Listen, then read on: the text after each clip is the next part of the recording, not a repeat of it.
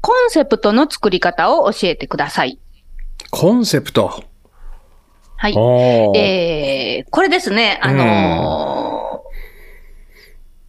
ちょっと人間関係のお悩みとかそういうのとはちょっと離れるのかなと思って、うん出すかちょっと迷ったんですけれども、えーちょうど今日ですね、うん。あのー一緒にお仕事をしている、うんあのー方からです。そういう質問をされてです。ほうほうほう。で、あの、倉園さんだったらどう、あのーこう、なんでしょう、そういうこと聞かれたら、あの、うん。お話しされるのかなっていうのを思ったのとです。うん。あとはその、この番組でよくチームの話ちょいちょい出ますけれども、新しいチームっていう、はい。はい。うん。その、あの、時にその1対、えー、1の、で、あの、お仕事をされてる方のお話っていうのを、えー、なんかこうテーマに出したりしたことがありましたけれうども、ん。うん。そういう方なんかはこう、自分自身のそのお仕事のコンセプトみたいなことうんを、こう、結構悩んでらっしゃる方も多いのかな、みたいな、うんここからのテーマですね。うんはい。なるほど。コンセプトが何を表しているかっていうのはちょっと知りたいですね。うんまあ、後でいいと思いますけど。うん。はい。はい。人はそんなに悪くない。ほっこりするつながりを思い出そう。人間関係知恵と、ゾノ。それでは今日のお話、始まります。知恵と、ゾノ。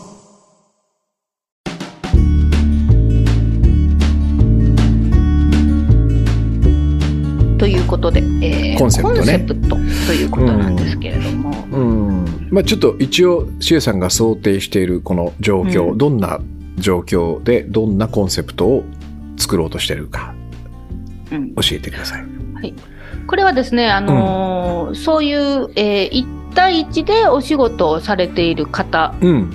で、えーお店のコンセプトを作りたいみたいな感じですね。なるほどね。うん。はい。自分のお店でどんなコンセプトなんだろうっていうことだね。そうですね。なんかこうに、似かり寄ったりになってしまうみたいな。うん。うんこれは多分そのいわゆる企画というものにちょっと近い感じがするね。うんうんまあ、本とかだと企画とかって言うんだけどね、番組とかもそうでしょうね、番組の企画を作るっていう、えー最初に、うん、とやっぱり誰がっていうの誰にが必要かな？誰に？うん。そのお店のサービスは誰に提供するものかなっていうのをこう、つす思い浮かべるよね。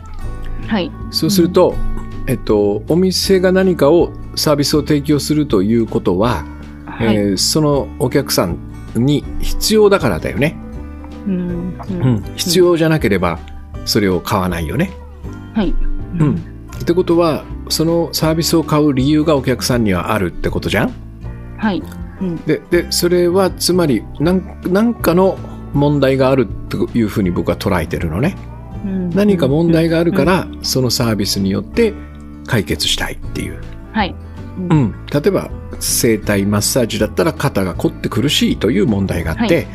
うん。でそこに来てくれるとそれが解決するっていう。はい。うん。だから誰にの次はその人がどんな問題を抱えてるんだろうっていうね、はい。うん。えーまあ、ここは問題ほど大きくない時もあるんですよ。例えば、えっと、それがお笑い芸人だとしたらうん。その提供する方がね笑いたいとかじゃんだから、はい問題ではない感じがする。でも、笑いに行くってことは、何かを求めてることは確かだよね。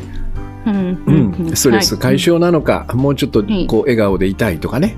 はいだから大体まあ問題というのがあって、そして解決。で、この解決のところがコンセプトになるかなって気がするんだよ。はいどのようにそれを、えーほぐしていくんですかっていう、うんこの感じね。こんな風に順番に、うんと、こう並べていくと、えーその解決の方法というのと、自分ができることっていうのが、まあ一致するわけじゃん。はい私がやるわけだからね。私がそのお店の人だとしたら、私がこういう方法でそれを解決しますって答えが出るじゃん。はいここをよーく煮詰めていくとコンセプトができるんじゃないかなって気がする。だからこの3つから離れないってことね。これが大切。誰に、誰のどんな問題をどんな方法で解決するのかっていう、この3つをずーっとこうぐるぐるぐるぐる煮詰めていくと、そっか、これだっていうのが見えてくる感じ。例えばです、えっ、と、うんラーメン屋さんを私がやっていたとしてです。はいはい始めようって、あ、うんお菓子屋さんにします。お菓子屋さんを始めようとなったとしてです。うん。でお菓子作りが大好きですと。うん。で、チーズケーキ、一番作るの得意なのはチーズケーキとアップルパイと、うん。えーガトーショコラです。はいはい。はい。この3つは得意でみんなに褒められます。うん。他も挑戦してみたいと思ってます。うん。で、あのーすぐに店舗は持てないので、オンラインショップでまず始めていきたいと思ってるけれども、うん。その、他の人と違うというか、自分がこだわっているのは、うん。自分ができることですよね、これ、うん3つなんですそうですねと、あと自分がこだわっているのは無添無添加というか、その自然のはいはいはい。あのもので、その、素材がいいってことね。素材がすごくいいです。うん。うん。はいあと、こう、なんでしょうね。えー砂糖とかそういう、うんなんですかね。うんあの、こう、必要以上に入っていないですと。うん。自然なものから甘みを持ってきていますみたいな。それはどうしてなんですか？えーそれはですね、うんあの、えっ、と、人工の砂糖っていうんですか、作られた。はいはい。ああいうのは、えー甘すぎて逆に美味しくないからです。必要以上の甘さがありすぎて、うん。あの、美味しくないというか、舌をバカにしてしまうというか。ああ、なるほどはい。味、味のためね、それはね。そうですね。はい。味のためもあるし、その、食べてて健康にも、あの、なりやすいからというか、っていうのがあります。はいはいはい。うん。えっ、と、誰に、誰に食べてほしいかうん。ですよね。うん誰に食べてほしいかは、あの、そういう、えー健康に気を使ってる人だったりとか、あと、同年代のそういう子育て頑張ってる、えーママの人だったりとかに、家族とかで食べてもらったりとか、うんこう実家に行くついでにお土産に買ってもらったりしたいしてもらいたいです。はい。そんなに華やかなものではないですね、うんなので、うん。その、見た目は地味だけどすごく美味しいみたいな。うんうんはい。うんそんな感じです。ね。で、はいで、えっと、さっき言った、その、どのように解決するかってところが一番キーになっていくんだけど、はい。えっと、ここにね、えっと、その、作った人の思いが乗ってるはずなのね。はい。こういう思い、こういううんことをしたくて、こんな風に私は作ってるんですって、この思い。うんここにすごくやっぱり、えっと、コンセプトはヒントがあるというか、うんコンセプトっていうのは思いなんだよね、やっぱね。うん思いから離れてコンセプトはできない。で、うん今のお話を伺うと、はい。えっと、まず、その、えーいわゆる無添加ということにこだわってるということは、はい。うーんと、なんつうのかな、こう、人工的なものよりも、うんえーまあ、ナチュラルなものをはい。食べてほしいという思いがあるよね。はい。うん。うん。それから、えっと、さっきの舌をバカにしてるっていうののはすごく大事なポイントで、まあ、はい。要は僕らが抱えてる問題の一つに、うん。えっと、うん。そういうその甘い甘いものとかさ、うん。分かりやすい調味料のものばかり食べているから、うん。この本当はもっと舌が持っているはずの、えっと、うん。解像度の高い感覚を失ってしまってるんじゃないかっていう、うん。この問題意識があるよね。で、えっと、だからこう素材の美味しさとかそのままよりも濃い味付けをつけて食べなきゃいけない。うん。でそうすると塩分とか糖分が多くなってさらになんか体にも良くないみたいなね、はい。えーこの辺りの思いが出てくるでしょ？はい。でそうするといやそれを一番必要としてるのは誰だっていうふうにこう今度は逆に誰にをそこから想起すると、はいえっとほら食育って言葉があるじゃん。うん。このはい。子供の舌をさ、うん。いかにこの敏感なままえー育ててあげるかっていうね、うん。で俺とかはもう子供の頃お好み焼きばっか食べてたからさソース味がもうデフォルトになっちゃってて、うん。もうソースなんですよ。とんかつもソースを食べるために食べてるようなもの、だこうならないようにもっとうん。そのソムリエとかねこのシェフみたいなこんなぐらいの敏感な舌でいてほしいなというお母さんの願いがあるとしたらこれは子供に一番マッチしてるような気がするんよ。うん。そうするとまあお母さんのためってさっき言ったけど実はこのケーキを食べてほしいのはうん。まさにこの舌が育ち始めているうん。今一番うん。一番いいものを食べてほしい子供たちかもしれない。本当ですね。そうそうそうそう。そうすると、えっと、主主役は子供子供に食べてほしいケーキっていうメッセージが一つ出てくるよね。ででだとしたら当然お母さんも一緒に食べられるから、うん、だからお母さんと子供のためのケーキっていうブランディングはできるかもしれない。こんな感じで作っていくんでしょうね、きっとね。うん、子供に食べてほしいケーキだけでも一つのコンセプトになりそうですね。ね。どんなものなんだろうって興味をすごく引くような気がしました。そうそう。でそれがなんか子供騙しというかね逆にうん。子供だからあんまり甘くしちゃいけないとかさ虫歯にならないようにうん。ここを制御してますとか言うとまずいものになってしまいそうじゃん。うん。うん。でも子供は美味しいっつって食べると。美味しいって言って食べてるその甘みはとても微妙な甘みを実はこう感じているんですよっていうような多分この訴えというかね PR えーメッセージになっていくのかな。う。ん。なんかこう舌を大事にみたいなね。食感、えーえー味覚か。味覚を育てるとかね。味覚を損なわない。味覚を大大切にするみたいな子供たちのね、うん、そういうあこれは、うん。うん。すごくあのーその質問いただいた方にこうまんまもう渡したいみたいな感じでしたこの音声を。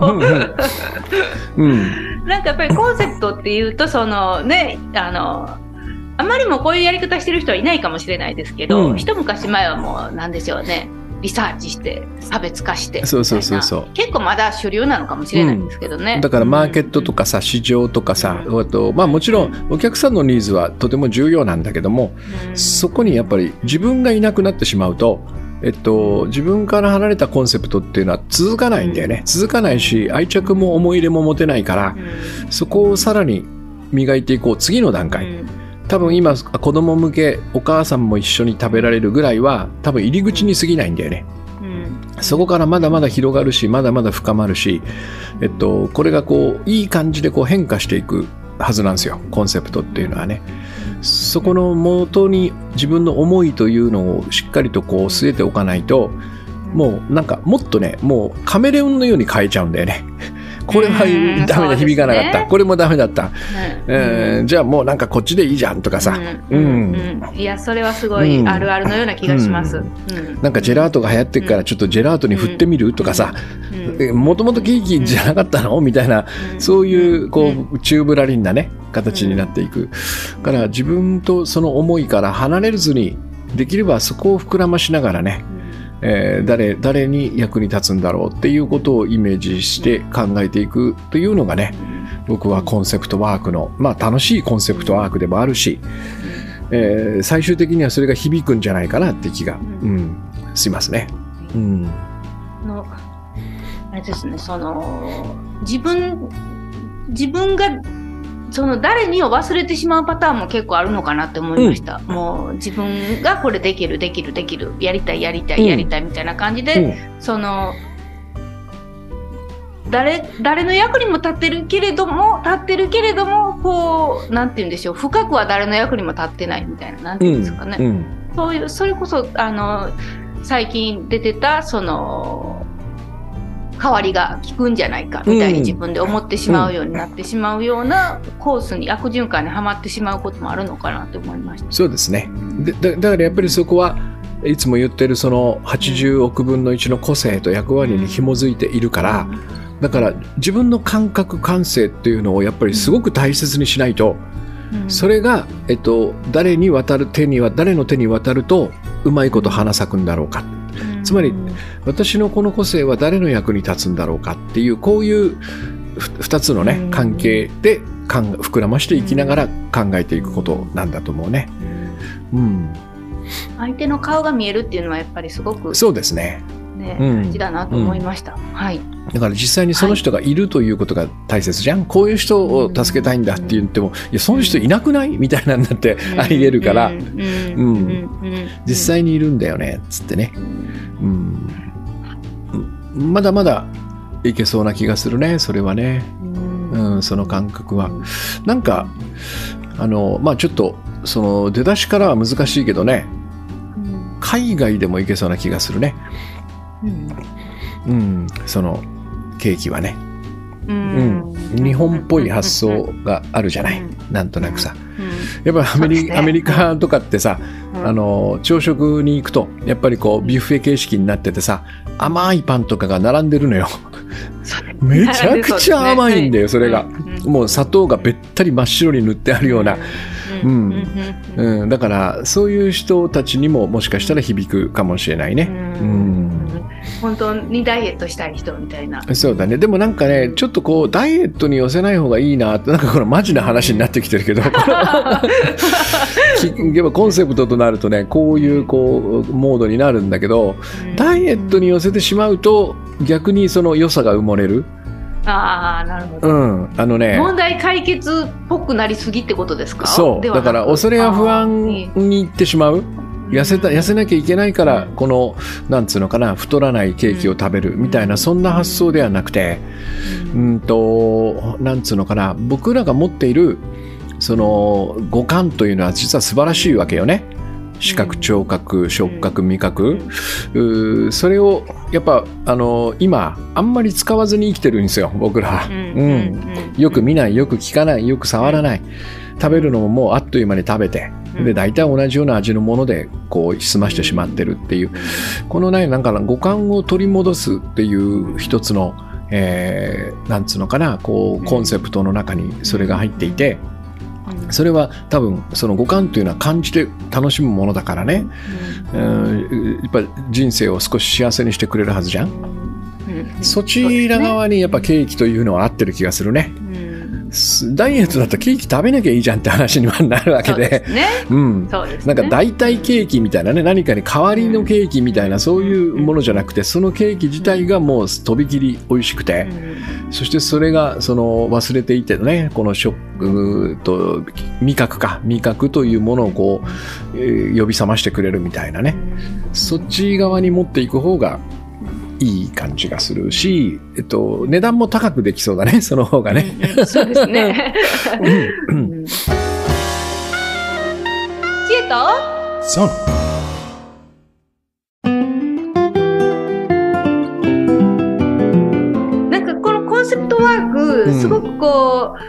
あのーお仕事じゃなくてもです。うんうんこう、なんかこう、誰かの、あの、なん魅力を引き出しっていうとちょっとおこがましいかもしれないですけど。それに近いと思うね、うんなんかすごくそういう、うん。うんうん。ススキルって言っていいんですかね？なんかそういうふうに思いました。そうですね。で、本人はやっぱりいろんなこだわりがあったり、いろんなところに逆に自信を持ってなかったりするから、うん、えっと、ちょっと本人一人だけだとなかなか作りにくいんだよね。